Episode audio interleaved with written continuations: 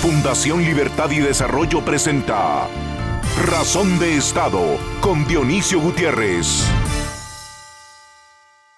En estos días de encierro, aislamiento y angustia, y en momentos en los que el mundo apenas empieza a sentir la fuerza y la capacidad destructora de la pandemia, después de casi 500.000 contagios y más de 20.000 muertes en el mundo, y sin día ni mes para decir que esta pesadilla terminó, se empiezan a escuchar voces, cantos y aplausos de gente que ve oportunidades en esta tragedia, gente que la siente como un corrector o como un instrumento que empujará al ser humano a un nuevo sendero de responsabilidad, respeto, cordura, agradecimiento y humildad.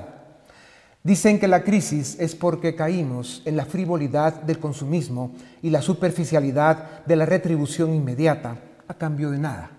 Dicen que caímos en el egoísmo de pensar solo en uno mismo, sin importar qué sucede con los demás, y que la pandemia, aunque estemos apartados, nos obligó a acercarnos otra vez, a volver a la familia y a apreciar las cosas sencillas y ciertas, las que alguna vez hicieron el inventario de valores que dieron saldo positivo a la humanidad.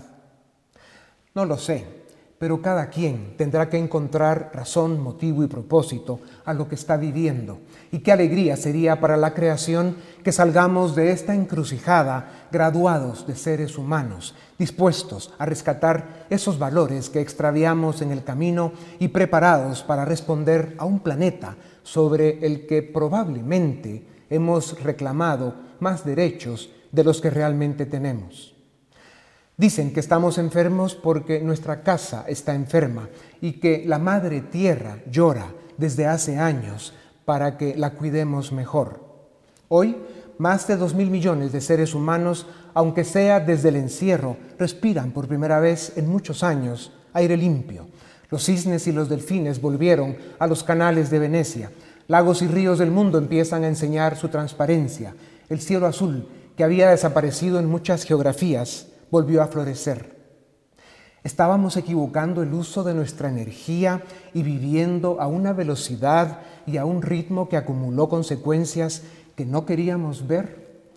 La noticia es que mucho antes de esta pandemia nos había atrapado otra pandemia, una cuyas consecuencias tardan en impactar, la indiferencia.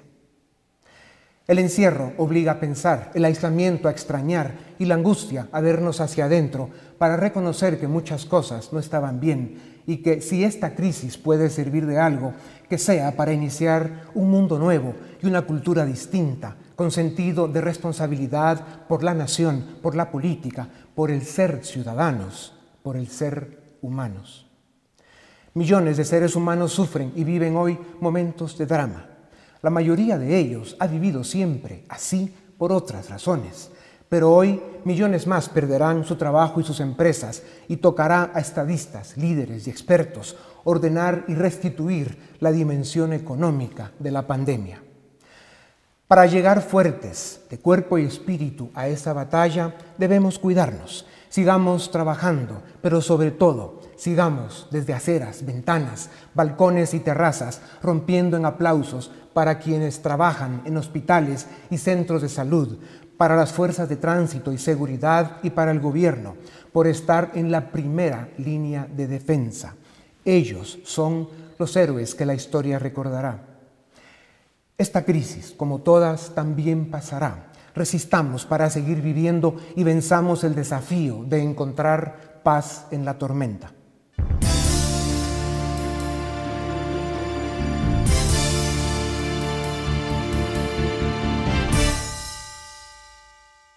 A través de la historia, la supervivencia de la humanidad ha sido puesta a prueba con las guerras, las grandes catástrofes naturales y las pandemias globales.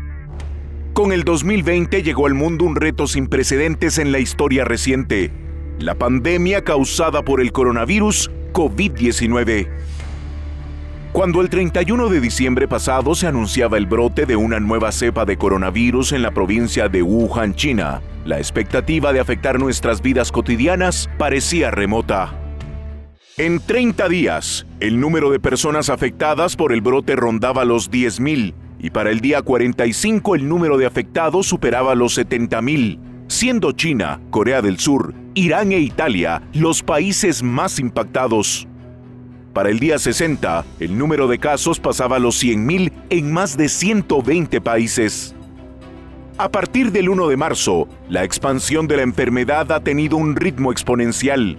En estos días nos acercamos a los 450.000 casos oficiales en 172 países, sin considerar el subregistro y los casos de personas que deciden esconder el contagio.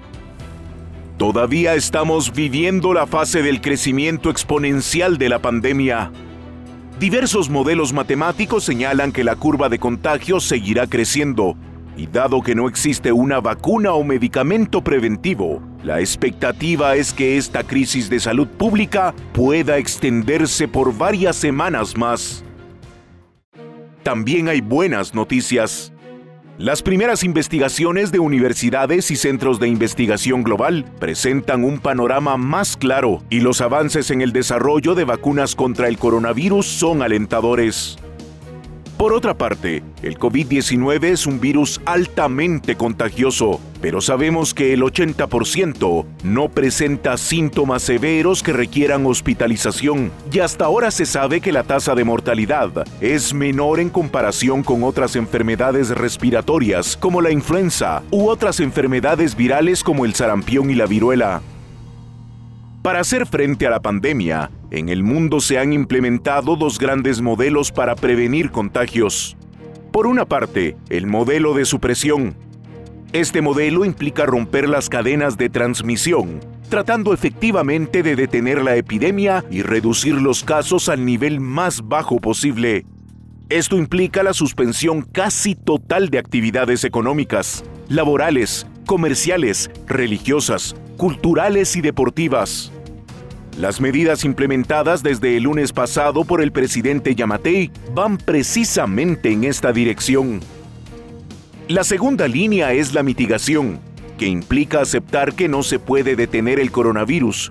Por lo tanto, el objetivo es disminuir su propagación y tratar de evitar el punto máximo en casos de contagio que harían colapsar al sistema público de salud. Estas medidas son parciales e incluyen la suspensión de labores de personas con perfil de riesgo, limitar el ingreso de personas provenientes de países con altos niveles de contagio, además de políticas estrictas de cuarentena.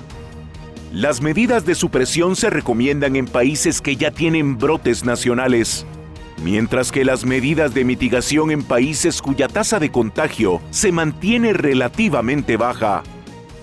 Muchos países europeos y latinoamericanos están tomando medidas de supresión ahora mismo. China aplicó medidas muy severas de cuarentena y limitó la movilidad interna de sus ciudadanos en una medida sin precedentes. Y hasta el momento parece que tuvo éxito. No solo han cerrado los hospitales temporales, sino además no se han reportado nuevos casos por dos días consecutivos. Una simulación hecha por expertos sugiere que si China no hubiese tomado las medidas de supresión, se habrían infectado 8 millones de personas a finales de febrero, en contraste con las cerca de 80.000 que estaban infectadas para entonces. Caso similar ocurre en Corea del Sur, donde el número de casos viene en descenso. Estas medidas extraordinarias son mandatorias para países como Guatemala, que no tiene un sistema de salud apto para atender altas tasas de contagiados. En los próximos días, no solo en Guatemala, sino en el mundo entero, se deberá tener la discusión de cómo se evitará el colapso económico sin arriesgar la salud de los más vulnerables. Ya hay expertos y especialistas afirmando que la devastación económica puede provocar consecuencias incluso peores que la pandemia. Sin embargo, queda claro que en las próximas tres semanas, la prioridad es proteger al ser humano. Y con el paso de los días, tendremos mucha más información para enfrentar la amenaza más grave que enfrenta la especie humana desde la Primera Guerra Mundial. A continuación, una entrevista exclusiva en Razón de Estado Bienvenidos, esto es Razón de Estado y tengo el gusto de presentarles a la doctora Nancy Virginia Sandoval Pais. Ella es presidenta de la Asociación Guatemalteca de Enfermedades Infecciosas. Eh, también es em, eh, graduada en una maestría internacional en enfermedades parasitarias tropicales por la Universidad de Valencia, España, y una maestría en enfermedades infecciosas del Hospital del Mar, también en Barcelona, España. Nos acompaña también la doctora Alicia Chang, ella es infectóloga pediatra, vicepresidente de la Asociación Guatemalteca de Enfermedades Infecciosas. Doctoras, gracias por darnos unos minutos. Estamos muy conscientes de los momentos que especialmente ustedes viven. No tienen un, un minuto del día libre porque están, como ya hablábamos antes de la grabación, intentando salvar al país y al mundo. Muchas gracias, de verdad serán los héroes de esta tragedia. Em, doctora, doctora Sandoval, empecemos con usted. Esto está empezando nada más. Eh, hemos visto cómo ha avanzado la pandemia en otras partes del mundo y aunque es cierto que en Guatemala el gobierno tomó decisiones correctas, valientes, responsables, en momentos oportunos o razonablemente oportunos, es cierto que se insiste mucho en que en Guatemala eh, la epidemia o la pandemia está apenas empezando y que todavía falta mucho por ver. ¿Qué opina usted de eso? Eh, coincido con usted, considero que nosotros como sociedad científica de la enfermedad que nos atañe, esta pandemia COVID-19, apoyamos totalmente las medidas encaminadas a mitigar esta pandemia. Estamos conscientes de que es un esfuerzo eh, drástico y es difícil, pero en este momento no, la, pregunta no es salud o economía. La pregunta es mantener estas medidas que nos permitan el distanciamiento físico y la cuarentena nacional son necesarias al menos durante las próximas seis semanas si no queremos tener eh, todo lo que hemos visto en los países cercanos, que tienen un mejor sistema de salud. ¿Por, qué dice usted que es importante durante las próximas seis, semanas, que son nada más un mes y medio, que podría ser más de lo que se está eh, pidiendo, pronosticando para otros países? ¿O cree usted de verdad que son seis semanas las necesarias, además de las que ya estamos, digamos, en algún nivel de encierro? Nosotros hemos estado muy siguiendo mucho las lecciones aprendidas de países como Hong Kong, Corea del Sur, eh, por ejemplo, Singapur, y estamos aprendiendo de ellas. Hemos visto cómo España e Italia han retrasado las medidas y aún no salen de esto. Recordemos que Guatemala tiene eh, densidad de camas de menos de, estamos hablando de punto 6 por mil habitantes y médicos punto 36 por mil habitantes. Nuestro sistema de salud es muy lejano a estos países. La única forma que conocemos de contener y que ha sido efectiva es lo que ha hecho China, es cuarentena nacional, distanciamiento físico y extremar las medidas de higiene de manos. Y tal vez el punto importante es el que usted acaba de mencionar. Em, nuestra red hospitalaria ya estaba en crisis antes de la crisis y entonces Guatemala es uno de los países del mundo que no puede darse lujo de tener eh, pues una pandemia desordenada con muchos casos, porque simplemente el sistema no está preparado para atenderlo y ese es el verdadero drama probablemente en el que hay que insistir mucho. Por eso, doctora Chan, em, pasemos a, otras caras, eh, otros ángulos de, este drama que son los síntomas. Eh, se habla y se sabe de que 80% de contagiados no presenta hasta este momento síntomas severos, sino son síntomas más eh, similares a los de una gripe. La tasa de mortalidad está muy baja en, digamos, las partes tropicales del mundo y que en alguna medida eso es un alivio de cara a un fenómeno tan complejo como el que describía la doctora Sandoval. ¿Qué podemos esperar nosotros en el caso de Guatemala? ¿Cómo se sigan eh, desarrollando los síntomas en los que vayan cayendo contagiados? Que esperamos que no sean muchos. Doctora Chan. Solo recordemos que esas tasas tan bajas del 2% se acercan a 20% en la comorbilidad. ¿Qué es comorbilidad? Pacientes que tiene más de 60, 70, 80 años e incluso tiene diabetes, hipertensión. Más de, más de 500 mil personas en el país padecen diabetes o hipertensión. Entonces yo quisiera que pensáramos que la mortalidad, si bien es cierto, no es tan alta en la población joven y sana, son personas que en Estados Unidos estamos viendo que más de la mitad de los casos son menores de 65 y somos transmisores hacia la población de riesgo. Además, sumemos los pacientes en enfermedad renal crónica, las enfermedades hepáticas, pacientes que tienen enfermedades debilitantes y no sabemos cómo va a ir a nuestros niños con los niveles de desnutrición que se maneja. Y por esto, doctora Chang, si me escucha, eh, el, drama es que seguimos con relativamente pocos datos sobre este nuevo virus. Lo estamos eh, aprendiendo a conocer en la medida en que se va desarrollando y cuando digo desarrollando es en la medida en que nos va atacando a los humanos. Eh, ¿Qué espera usted de, de, esta pandemia y qué niveles de contagio espera usted en Guatemala? Doctora Chang.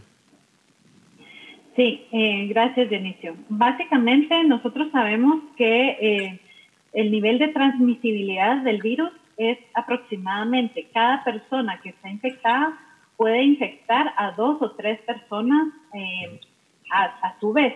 Entonces, eh, esto, estos datos vienen de países, eh, nuevamente, como dice la doctora Sandoval, que probablemente no tienen los, los mismos niveles de hacinamiento que nosotros tenemos aquí en Guatemala, ¿verdad?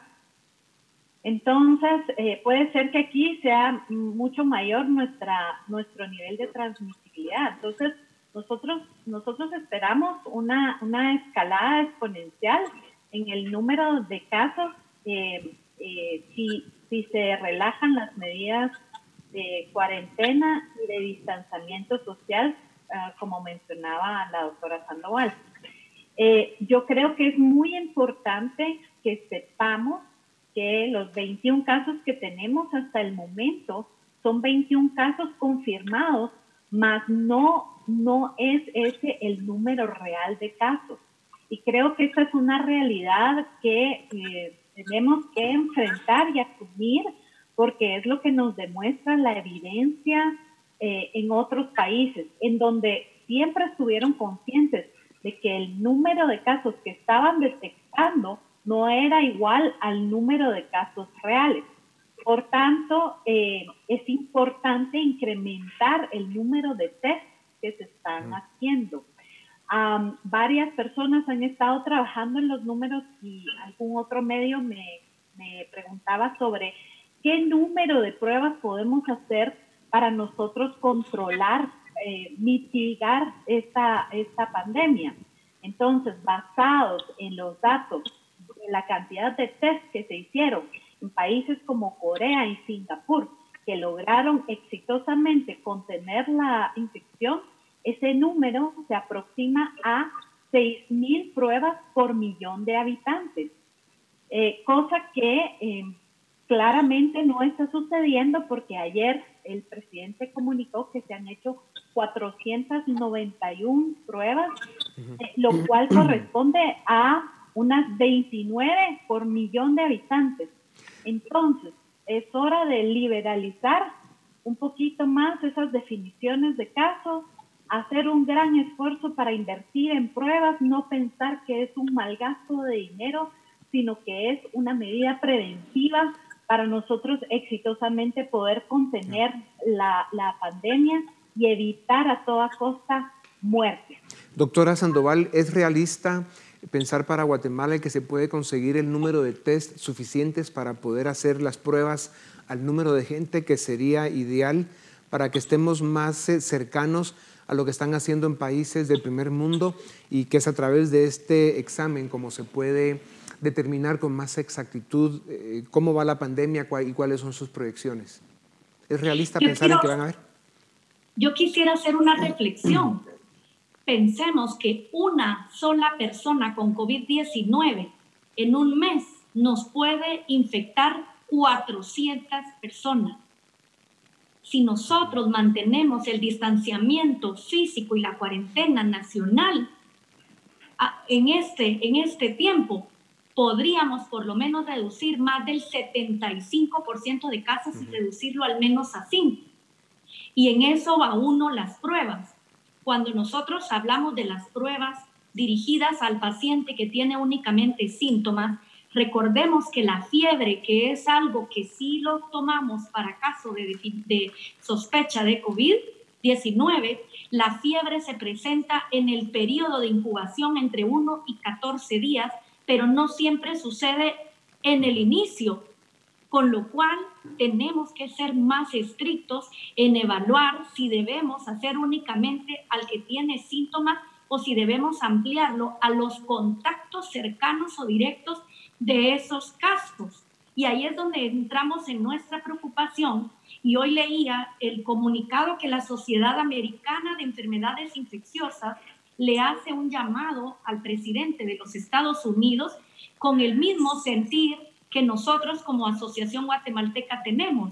Los datos disponibles en este momento no nos permiten realizar un análisis reflexivo y que en este momento nos dé la seguridad o nos dé la tranquilidad de que podamos decir que vamos a tener controlado este, eh, esta pandemia en el país. Así es que yo sí diría, como en la línea de la doctora Chang, tenemos que insistir en que las pruebas se puedan hacer en donde está la capacidad instalada del mismo sistema de salud. Conocemos que hay al menos cinco laboratorios dentro de la red hospitalaria que pueden tener la capacidad y hay el Instituto de, Guatemalteco de Seguridad Social, además hay algunos privados, pero es cierto, la rectoría la debe tener el ministerio como la tiene hasta ahora, pero esto debe ir al paso del COVID-19, que es que se mueve como un virus y va cambiando y adaptándose porque es un virus es así. Ya. Eh, doctoras, al final, eh, esa persona que en un mes puede contagiar a 400 más, no se debe olvidar que esas 400 a las que va contagiando a su vez van contagiando a otras 400 cada una de esas 400 y así sucesivamente. Por eso le llaman a esto que el contagio es exponencial. Hay, hay regiones eh, del mundo o estados mismos en Estados Unidos que tienen niveles de contagio de 20% al día es lo que va subiendo. O sea, sin duda alguna e, e, es, es un fenómeno del que conocemos poco, pero con el que hay que tener mucho cuidado.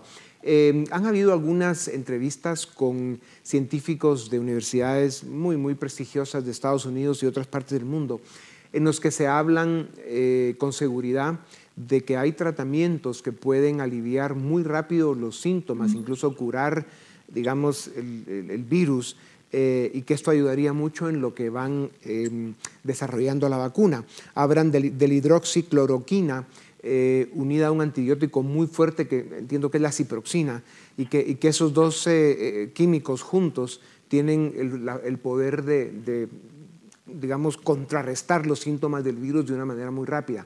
¿Es cierto esto? ¿Qué piensan ustedes al respecto? Yo sé que la discusión es que no se han hecho suficientes pruebas y que por eso es que no se puede afirmar, como lo intenta hacer la medicina, con más certeza sobre los resultados, pero en, pruebas preliminares se dice que ha dado buen resultado. ¿Quién quiere opinar del tema? Yo quisiera ser muy honesta y trasladar la información de la que vamos leyendo a día. Al día de hoy no existe ningún tratamiento específico para el COVID-19. Tampoco existe una vacuna aprobada para ella. Hay ensayos en fase 1 que van a tomar meses en poder tener lista una vacuna y luego evaluar si es segura. Los fármacos que están en experimento, en estudios experimentales o en estudio, son fármacos que no en este momento no están aprobados para su uso. El que usted habla son cerca de 20 pacientes. Estamos ante un, una N que va más de 300 mil casos. Yo quiero a este mensaje aprovecharlo para hacerlo y es, los médicos, los científicos, los, que, los clínicos, los farmacistas, todo el equipo profesional y de salud vamos a, decir que hay un tratamiento cuando tengamos un tratamiento seguro y efectivo que en este momento no existe.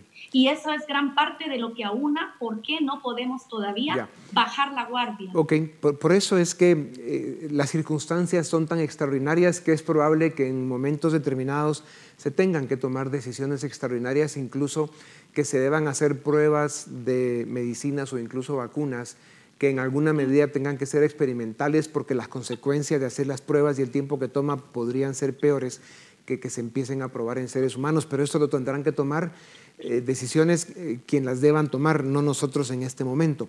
Yo les quería preguntar en los minutos que nos quedan, doctoras, ¿qué, son las cosas que no estamos viendo de, este virus? si, si damos un tiempo de reflexión y buscamos cuáles son los elementos que no estamos viendo, porque todos estamos muy concentrados en el hoy, en el tema del encierro, de la cuarentena por tres, cuatro, seis semanas más, pero ¿qué viene después? Hablan de una segunda ola y hablan de, de, por el hecho de ser un virus del que tenemos poca información, pues lo vamos conociendo en el camino. Pero nos quedan dos minutos y yo quisiera que en ese tiempo, un minuto cada una, nos digan eh, eh, desde la primera idea que tengan en su cabeza, ¿cuáles son, cuáles son esos elementos que no estamos viendo en este virus y que habría que explorarlos más. Doctora Chang. Sí, yo creo que eh, una de las cosas que es importante es obviamente el, el, impacto, el impacto económico, ¿verdad? Que, que, este virus está teniendo, el impacto psicológico, lo de la segunda oleada, eh, todo depende de qué medidas estemos tomando hoy. Por eso es que eh, pese a todo esto, pese al impacto económico, a lo difícil que es permanecer en casa, em, nosotros estamos instando a la gente a que cumplan su cuarentena, laven sus manos y mantengan su distanciamiento social.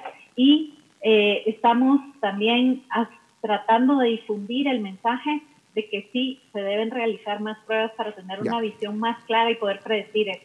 Doctora Sandoval, un minuto. Yo quiero empezar diciendo que no conocemos en el país cuántos casos tenemos realmente, puesto que solo tenemos los casos confirmados y no los contactos y los contactos de esos contactos.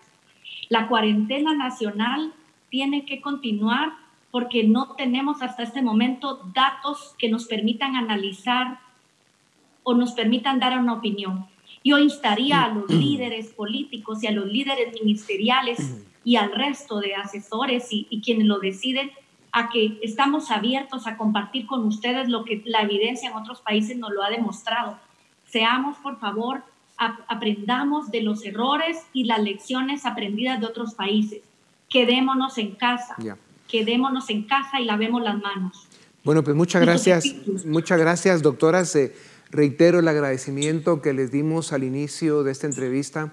Eh, son ustedes eh, y todos los equipos de enfermeras, enfermeros y doctores y, fuerzas de seguridad, las mismas autoridades de gobierno que lo están haciendo bien en Guatemala, haciendo un esfuerzo extraordinario con, escasos recursos y eso tiene doble mérito. Y, gracias por eso. Estoy seguro que la nación y el mundo se lo sabrán reconocer cuando llegue el momento. Sin duda alguna, el impacto económico que está provocando esta crisis es de una magnitud también que, habrá que hacer las sumas y las restas, pero es lo que el, mundo eh, nos toca vivir hoy en día y habrá que enfrentarlo con, con ánimo, con valor y sobre todo con la humildad de que son muchas lecciones que tendremos que aprender. Muchas gracias, a ustedes también gracias. Esto es Razón de Estado. A continuación, el debate en Razón de Estado Iniciamos el debate en razón de Estado. Hoy vamos a discutir sobre la coyuntura, el coronavirus, las implicancias que tiene, qué podemos proyectar hacia el futuro. Y para ello contamos con la participación de Filip Chicola, Alejandra Martínez y Dafne Posadas, todos miembros de Fundación Libertad y Desarrollo. Filip, eh, ¿por qué esta, esta enfermedad, el coronavirus, nos tiene en, este, en esta situación de alarma a nivel mundial? Y que pareciera que ha paralizado básicamente eh, la economía global, el mundo. ¿Qué características? ¿Por qué? Vean, eh, pandemias eh, ocurren en periodos promedio de entre 10 y 15 años. Recordemos la, el H1N1 de los años 2008-2009. previamente hubo, estuvo la, la, epidemia de la, del síndrome respiratorio de Medio Oriente a principios de la década de los 2000. Es decir, eh, epidemias o pandemias masivas siempre ese marco temporal de cada 10 años. Pero esas, eh, estas no tuvieron los efectos. Porque es que, ¿qué características tiene el coronavirus COVID-19 en contraste con el resto de pandemias? Para empezar, este es un virus que lo, lo que la investigación arroja hasta el día de hoy es altamente contagioso. O sea, es un virus que tiene una tasa de contagio mucha más alta que la influenza o que el síndrome respiratorio de Medio Oriente. Está casi al mismo nivel de la influenza de 1918. Eh, hay una métrica que se utiliza en epidemiología para medir la tasa de contagio, que es el R, que es cada cuántas personas contagia una persona contagiada. Y hasta el día de hoy, obviamente estos datos todavía son incompletos, se estima que cada persona contagiada contagia a 2.5 personas más. Hagamos el ejercicio, porque al final termina siendo una, una función exponencial, y la aceleración de contagio del coronavirus es bastante alta. Segundo, el coronavirus, por las características del virus, como al final es una mutación de, otros virus, eh, es un virus altamente resistente a condiciones del entorno. Por ejemplo, la investigación ya ha arrojado que el virus sobrevive 4 o 5 horas en la mano. Puede sobrevivir 3 o 4 horas en una mesa, en el celular. Entonces, es un virus no solo altamente contagioso, sino que su estructura molecular es muy resistente. Y tercero, estamos viviendo también un periodo de la aldea global en donde la interconexión, la revolución de, las telecomunicaciones y de la, digamos, de, la comunicación y del transporte global genera una enorme facilidad para que personas se movilicen de territorio a territorio. Entonces, ¿qué pasa? una epidemia que inicia en una provincia del centro de China, en un periodo de dos meses ya se había dispersado por todo el mundo. Y es prácticamente imposible con las dinámicas de viajes, de turismo, de interconexión global, poderla ir cercando como si ocurrían con otras epidemias de hace 20, 30 años. Entonces, sumemos las tres variables y tenemos una, pandemia que está, que está generando un nivel de aceleración en contagio altísimo. Y luego el otro problema es que hay una serie de países que tomaron medidas muy tarde, Italia, Francia, España, Estados Unidos y, países como nosotros que tenemos mal sistema de salud. Alejandra, precisamente sobre ese punto, la forma en que se ha enfrentado esta crisis. Muchos cuestionan que se esté básicamente clausurando en muchos casos la economía, que se estén paralizando países y dicen no tiene justificación dado que la tasa de mortalidad es relativamente baja si se compara con otros o con otras enfermedades, enfermedades o con otros virus. ¿Es correcta esa afirmación o, qué hay de por medio? ¿Qué podemos analizar? A mi modo de ver, es incorrecta eh, esa afirmación porque estamos, como bien dijo Philip, estamos en un momento sui generis. O sea, teníamos por lo menos 102 años, más de 100 años, que la humanidad no había atravesado una pandemia de estas características. Por ende, los gobiernos, si bien nos pueden parecer eh, erráticos en su actuar, no solo los gobiernos latinoamericanos, también estamos viendo eh, gobiernos europeos, el mismo Trump en Estados Unidos, están teniendo unas actuaciones que a nuestro modo de ver son erráticas, pero en realidad es que nadie nos, o sea, nadie estaba preparado para lo que acaba de pasar, o sea, había 100 años en que esto no había pasado. Eh, lo de la tasa de, mortalidad relativamente baja, o sea, es completamente discutible. Si bien la mayoría de las personas que nos encontramos en un rango de edad y con ciertas características eh, de salud eh, nos han dicho, las investigaciones refieren que podemos sobrevivir mejor al virus, eh, que la letalidad sea de un 2%, puede decir que la cifra de muertos con la, con la velocidad de contagio que va, puede llegar a millones de personas. De hecho, estamos viendo eh, cifras parecidas a, la de la, a las de la pandemia de 1918, que en más o menos en promedio por país morían entre 20.000 y 25.000 personas. O sea, si no hacen nada los gobiernos, ese sería, esa sería la consecuencia. Dafne, se cuestiona también el hecho de decir, bueno, pero ¿y los efectos económicos?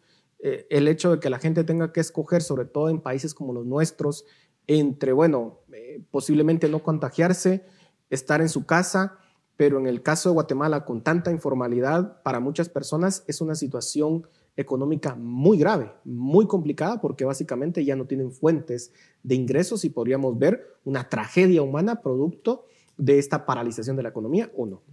Sí, Paul, yo creo que sabemos dos cosas del, coronavirus, como lo ha dicho Philip, sabemos que es un virus altamente contagioso y potencialmente letal.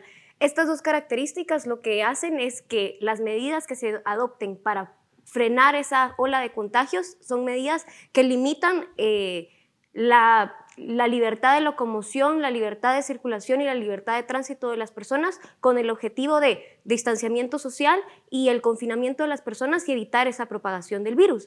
Entonces, obviamente hay que tomar medidas que en algún momento pueden verse como limitaciones a la libertad. Sin embargo, hay una justificación aquí que es la potencialidad de, letal que tiene este virus y por lo tanto es una eh, pues una agresión directa al, derecho a la vida. Entonces hay que proteger la vida y sabemos que esto y reconocemos que esto tiene consecuencias económicas muy graves, sobre todo en países como los nuestros, que son países subdesarrollados, que tienen economías débiles y que un alto porcentaje de la población pertenece a ese ese sector informal de la economía.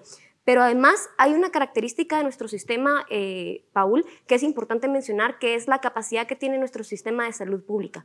Vemos que países eh, desarrollados como Italia y España, España es uno, tiene, pues sabíamos que tenía uno de los sistemas de salud más eficientes en todo el mundo y sin embargo están teniendo crisis como las que están teniendo. España tenía capacidad de 9.7 camas por cada 100.000 habitantes, Italia una capacidad de 12.5 camas por 100.000 habitantes y China tenía una capacidad de 3.5 camas por cada 100.000 habitantes. En Guatemala tenemos 7.500 camas para los 14 millones de personas que vivimos acá. Entonces, medidas drásticas es necesario tomarlas porque de lo contrario, esto podría ser un verdadero tsunami y no digamos el tsunami económico que representaría la muerte de muchas personas si no se toman medidas en este momento. Ahora, Philip, ¿qué, tan, qué tanto podemos eh, eh, pretender extender una situación como esta, sobre todo, digamos, si uno ve las consecuencias que ha tenido en China? En China han pasado, en algunos casos, casi dos meses, las ciudades completamente clausuradas, Vemos que posiblemente China vaya, vaya, de hecho, a registrar una, en unos casos, desaceleración en algunas regiones y en otras un colapso de su economía, una recesión. Eh, ¿Qué tan, digamos, qué tanto podemos extenderlo? ¿La economía del mundo aguanta? ¿Los países?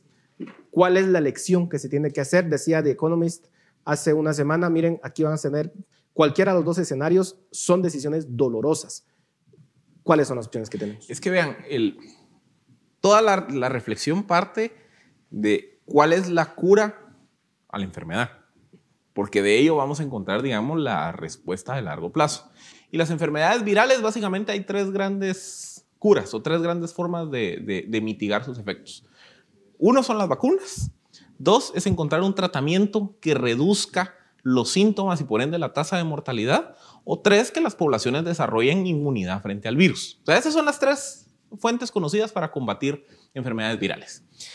La vacuna, a pesar de que todos los días escuchamos noticias de que hay avances y demás, la vacuna solo por lo que se va a tardar en proceso de pruebas y demás, en el mejor de los casos, va a estar lista de aquí a un año, año y medio, es digamos el estimado más plausible. El tema del, tratamiento o de encontrar un tratamiento que mitigue los efectos de la enfermedad, pues también hay avances día a día, pero todavía no hay un tratamiento aprobado por las agencias internacionales. Eso probablemente tome de seis meses a un año. Y el tema de la inmunidad todavía no está claro si el virus lo va, si el ser humano va a ir desarrollando inmunidad frente al virus. Entonces, en el mejor de los escenarios, hay una respuesta al virus hasta dentro de un año. ¿Qué implica eso? Que entonces, a lo largo de, lo, de este año 2020, principios de 2021, hay que tratar de mitigar y contener la enfermedad.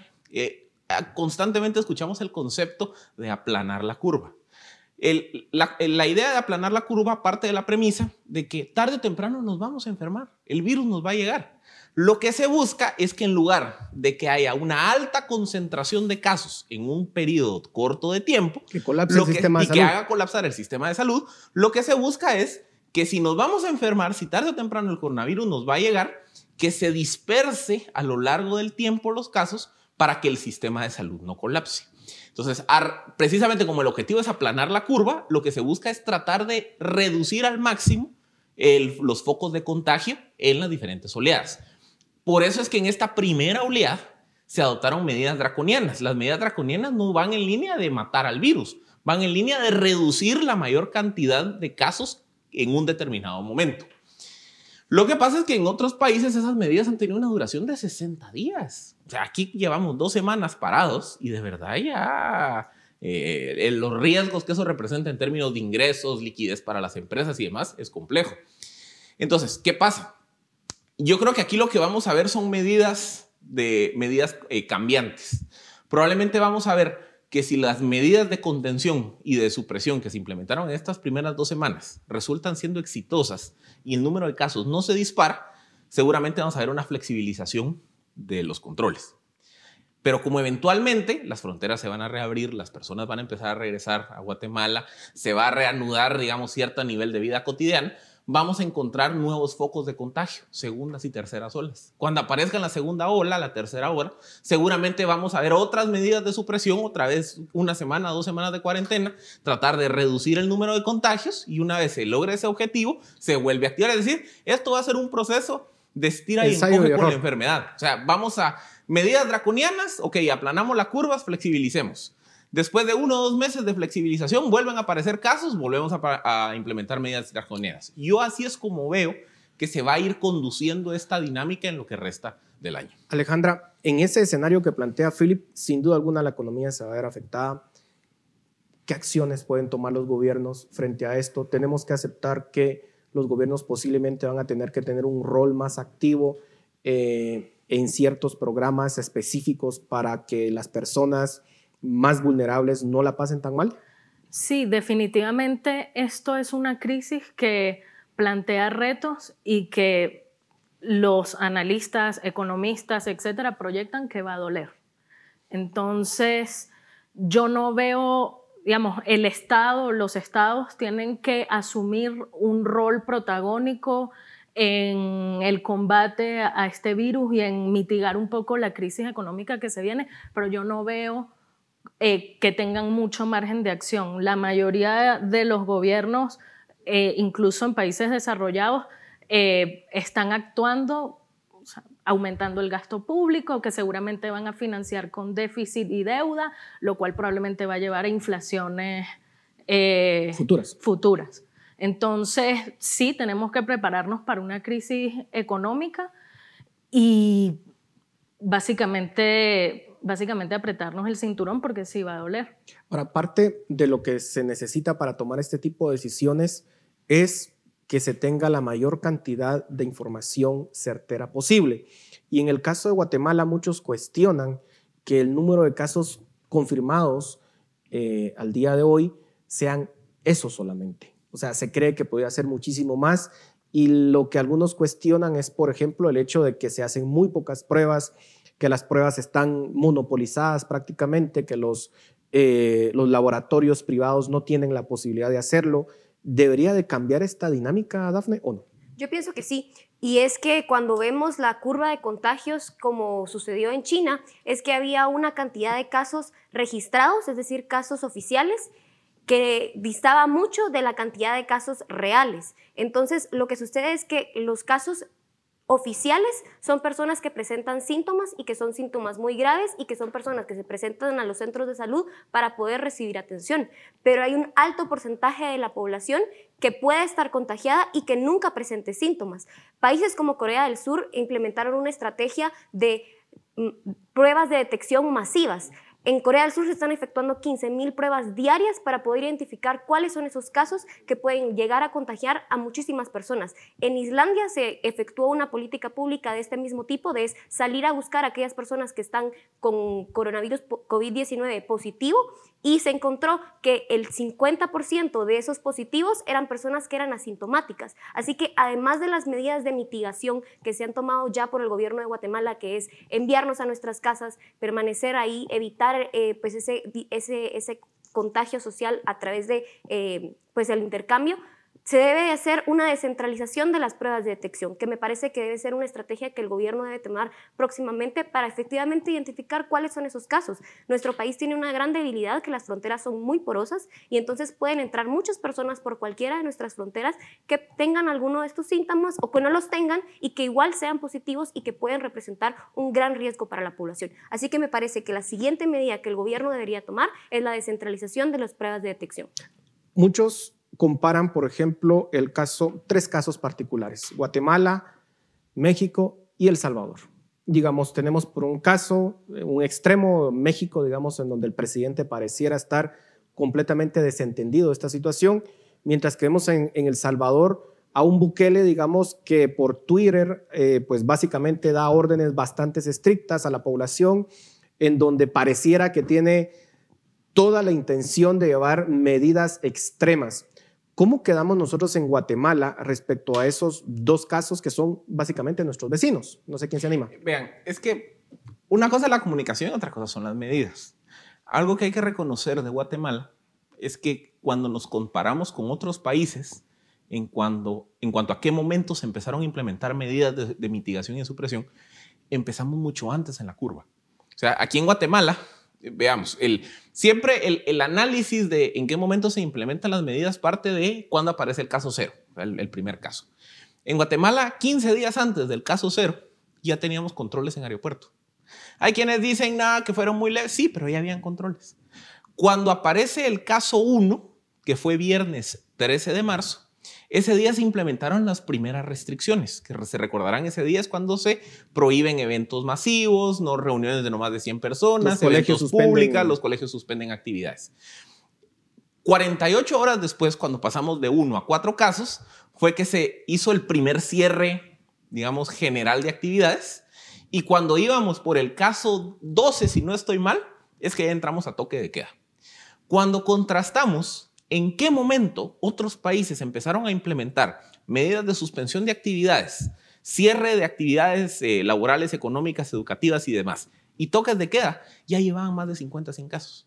O sea, en la historia comparada, Guatemala empezó a implementar medidas de contención y de supresión mucho antes que el resto de países. Eso el Salvador está en una situación similar. México parece Estados Unidos. O sea, Estados Unidos, hasta que no empezó a ver que su curva estaba creciendo a velocidades exponenciales, no fue que empezaron con el cierre. Se nos ha terminado el tiempo. Brevemente sus conclusiones, Alejandra. Daphne. Bueno, eh, las lecciones que arroja esto son muy simples, son cuatro, creo que las voy a enumerar. Lucha por el acceso a la información, combate a la censura. El caso de China es paradigmático y cómo la República Popular China ha manejado esto. La economía, lo que estábamos hablando del gasto público. Eh, Evidentemente, el tema de la globalización, esto va a traer debates en torno a ese tema y replantearnos también los modelos de salud pública de los países desarrollados y en desarrollo. Yo pienso que hay lecciones que hemos aprendido a través de los procesos que han sufrido otros países y tenemos que aprender de esas lecciones. No podemos dejarnos fallar en, una, en acciones concretas que se deben tomar. Lo cierto es que vamos a estar discutiendo este tema en las próximas semanas. Así que muchas gracias por sus comentarios. A ustedes muchas gracias por su atención. Por favor, cuídense, tomen las medidas necesarias para evitar que esta enfermedad se siga propagando. Nos vemos la próxima semana. Razón de Estado con Dionisio Gutiérrez es una producción de Fundación Libertad y Desarrollo.